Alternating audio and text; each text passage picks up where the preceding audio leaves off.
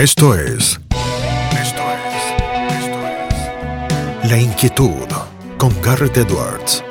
El lugar donde hay más preguntas que certezas.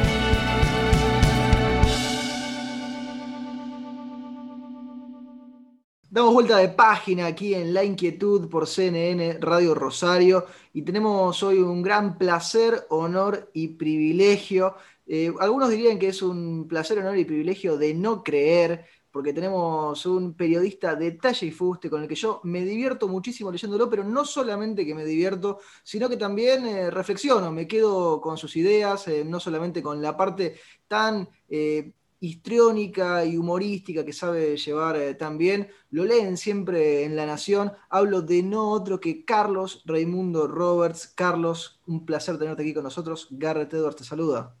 Hola Garrett, un gusto de vuelta eh, que conocemos. Gracias por esta, por esta llamada. Ya mismo bajo mi teléfono, que me había olvidado, perdón.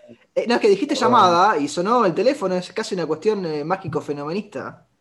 Ahí está, ahí, lo bajé. Este, no, te decía un, gusto, realmente el, privilegio es mío hablar para tu programa y llegar a esa enorme audiencia de Rosario, ciudad a la que quiero mucho. Carlos, eh, algo que no te pregunté la última vez eh, que charlamos, eh, pero que ya más de un año de pandemia que nos ha tocado vivir a todos, desde lo personal y desde lo profesional, ¿qué aprendiste en este año de pandemia? Interesante el tema, interesante, además distinto a lo que suelen preguntarme, ¿no? mira, aprendí a, a vivir en casa. Este, eh, parece mentira, ¿no? Tengo 65 años. A los 65 años aprendiste a vivir en tu casa. Eh, sí, aprendí, aprendí a estar mucho tiempo en casa, organizarme distinto, eh, hacer muchas tareas domésticas que, a las que yo no estaba acostumbrado. No es que no las hiciera nunca, pero no con esa periodicidad. Este, de tener una, chica que trabajaba en casa todos los días, este, bueno, pasamos a, estar solos con mi mujer, así que, bueno, a repartirnos eh, los, trabajos. Eh, no repartirnos un 50 y 50, eh, debe haber sido 70-30, este, pero pues yo, bueno, además tenía mucho trabajo este, remoto desde casa, pero, pero sí, me las tuve que ver con, con los platos, con el orden este, y alguna vez hasta con el planchado. Todas las semanas, eh, Carlos, en tu columna en La Nación, eh, en De No Creer, vas marcando las cosas que son justamente increíbles eh, de la Argentina. En este año, ¿qué fue lo que más te sorprendió de lo que ha sucedido? Bueno, a ver, la capacidad de sorpresa de un periodista me parece que, y diría de cualquier argentino, parece que ya no tuviera límites, digamos, ¿no? Es decir, todos los días te sorprende con algo nuevo. Pero sí me sorprendió el vacunatorio VIP. Este, es, yo diría que es una, eh, si, eh, no deja de ser un caso de corrupción, este, un caso de incumplimiento de la ley, un, caso de eh, robarte algo que no te pertenece. Pero me parece eh, absolutamente más desagradable, más nefasto, más inconcebible que la corrupción del dinero. Eh, si te quedas con mi plata, te quedas con mi plata. Si te quedas con mi vida, eso ya me resulta más difícil de, tolerarlo, ¿no? Así que el caso del vacunatorio VIP, que además no es el caso, eh, van apareciendo otros, me, eso me resultó muy llamativo, realmente no lo esperaba, me sorprendieron, podía esperar corrupción por otro lado, pero, pero no por este, me parece, ya te digo, imperdonable.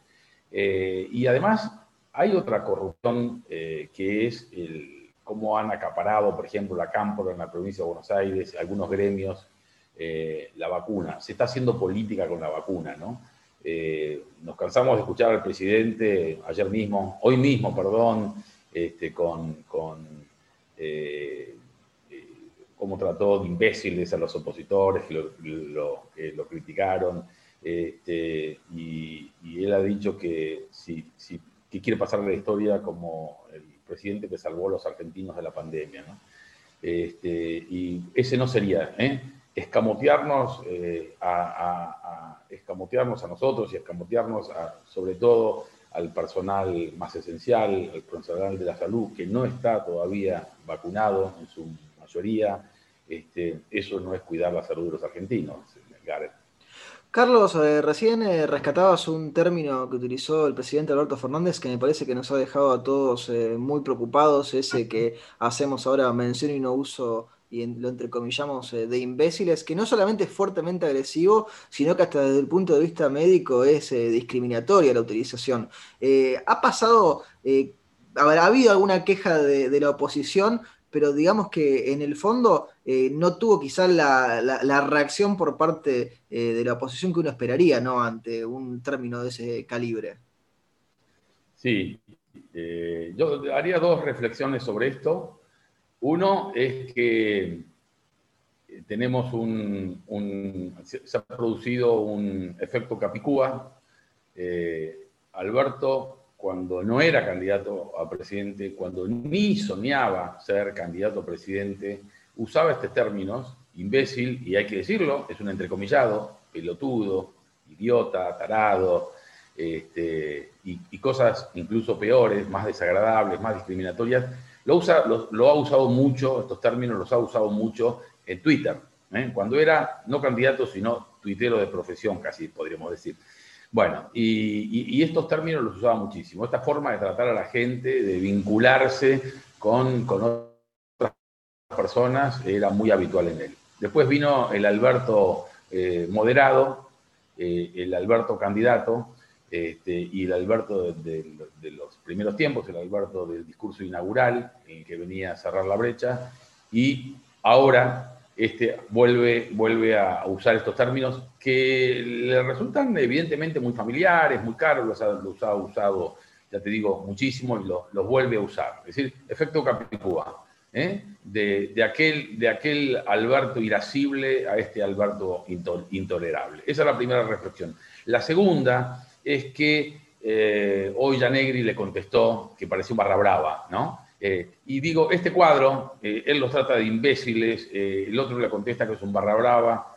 Pobre Alberto se debe sentir muy frustrado porque dijo que venía a cerrar la grieta. No lo estaría consiguiendo todavía el profesor Alberto.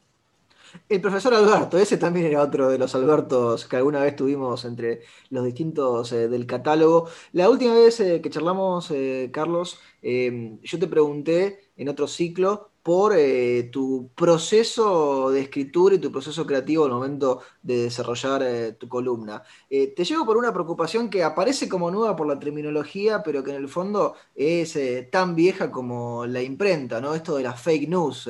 ¿qué, opinión te merece esta discusión que se ha ido dando, que en realidad tiene que ver, en definitiva, con, la mentira y con lo que se dice? No, me parece me parece un, horror y a mí me, llevó un tiempo eh, no eh, digamos, no tragarme todo lo que veo y todo lo que leo, ¿no? Eh, esta semana me, llegó una fake news que nada tiene, nada tiene que ver con la Argentina y nada tiene que ver con, la política, pero no sé, quizá te llegó, es un, un, un video de presentados como los tres hijos de Pavarotti, de José Carreras y de quién más, eh, bueno, otro de, los, de los grandes tenores. Y, lo escuchás y es un trío de estos chicos, chicos jóvenes, este, y bueno, sabiendo que son los hijos de esos monstruos este, de la música universal, eh, pone la piel de gallina. Bueno, resulta que me lo mandó un, un amigo mío y cuando lo googleé, porque me resultó un poquito sospechoso. Digo, qué raro que haya tres hijos eh, de estos grandes tenores y, que, me entere yo. y todos se dedican a, esto y uno lo ve ahora de repente. ¿no? Todos, los tres cantan bárbaro, los tres de la misma edad, ¿viste? Me parecía como. Y entonces, bueno, la reacción eh, eh, de desconfianza, de escepticismo propia de los periodistas fue ir a Google. Y bueno, y es una fake news, es un invento, es un trío italiano que no tienen ninguna relación con los tenores, ninguno de esos tres. una operación de marketing, digamos, ¿no? Bueno, pero durante un tiempo yo no, no, estaba tan alerta. Y, yo creo que hay mucha gente, mucha gente, a mí me está pasando muchas veces, Gareth, que me llegan material por WhatsApp o que veo en las redes cosas que resultan sospechosas y cuando las chequeas resulta que son falsas, digamos, ¿no? Este, pero yo creo que hay mucha gente todavía que con buena intención y porque no son eh, espantosamente escépticos como somos los periodistas por naturaleza, por definición, se devora muchas de estas historias, se devora de muchas, muchas de estas mentiras. Quiero decir que hay muchas fake news también en, trolls que trabajan para la oposición, que permanentemente están haciendo llegar también videos, historias, informaciones que son falsas y que rápidamente se difunden y que la gente las compra porque quiere creerlas. Así que no puedo estar como argentino y sobre todo como periodista, no puedo estar más en contra de esta forma de hacer política. No pauses, ni adelantes, o retrocedas. Quédate en La Inquietud con Garrett Edwards. Carlos, eh, cuando uno lee tus artículos y tus columnas, eh, siempre hay mucho juego de intertextualidad, uno siempre se encuentra con referencias que lo van conectando con otros textos, eh, con otros trabajos y objetos culturales. Eh, te doy vuelta a la pregunta con respecto a esto, ¿no? Porque vos jugás mucho con las conexiones. Si la Argentina fuese una película, ¿sí? ¿de qué director te parece que sería? ¿De qué director? Sí. O directora también, seamos inclusivos, ¿no?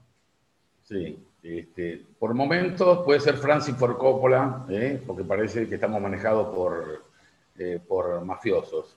Este, y, por momentos eh, puede ser una película de Woody Allen, por, la combinación de, humor, drama y realismo. creo que muchos directores este,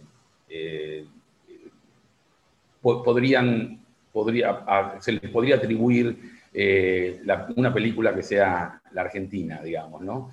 Eh, Safón también hizo sus, sus historias.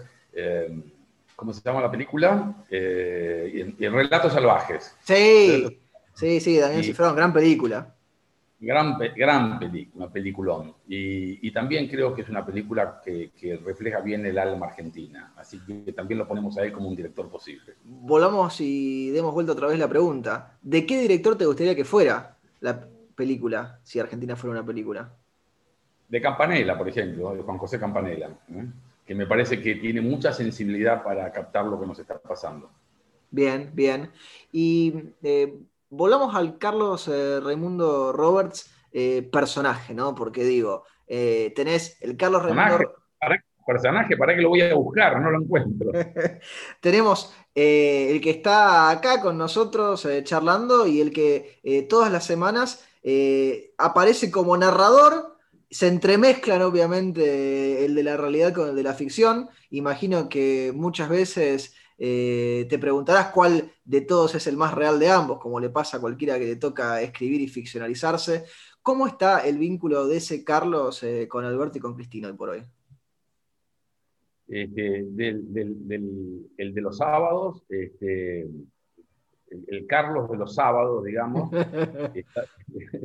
está, muy agradecido a Alberto y Cristina, porque, como he dicho otras veces, ellos más que inspiradores son mis libretistas directamente, ¿no? Es eh, una, una columna de esta, de esta naturaleza que ve la realidad con, con ironía. El teléfono sigue, sigue causando daño.